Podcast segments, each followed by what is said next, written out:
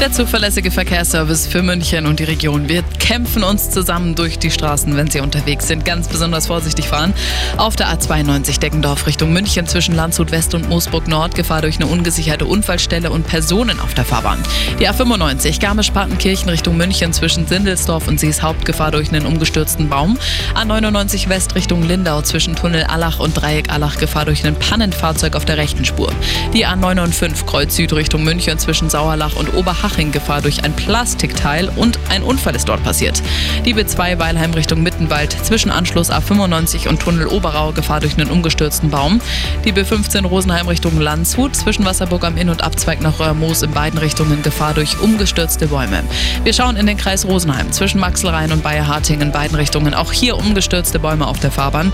Genauso auch auf, ähm, im Kreis München in Höhe A99, Aschheim-Ismaning in beiden Richtungen blockiert.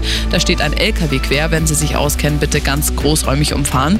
Kreis Bad Tölz-Wolfratshausen zwischen Hinterbichel und, und Untermurbach in beiden Richtungen gesperrt. Auch hier sind Bäume umgestürzt. Bis morgen 10 Uhr ist da noch gesperrt.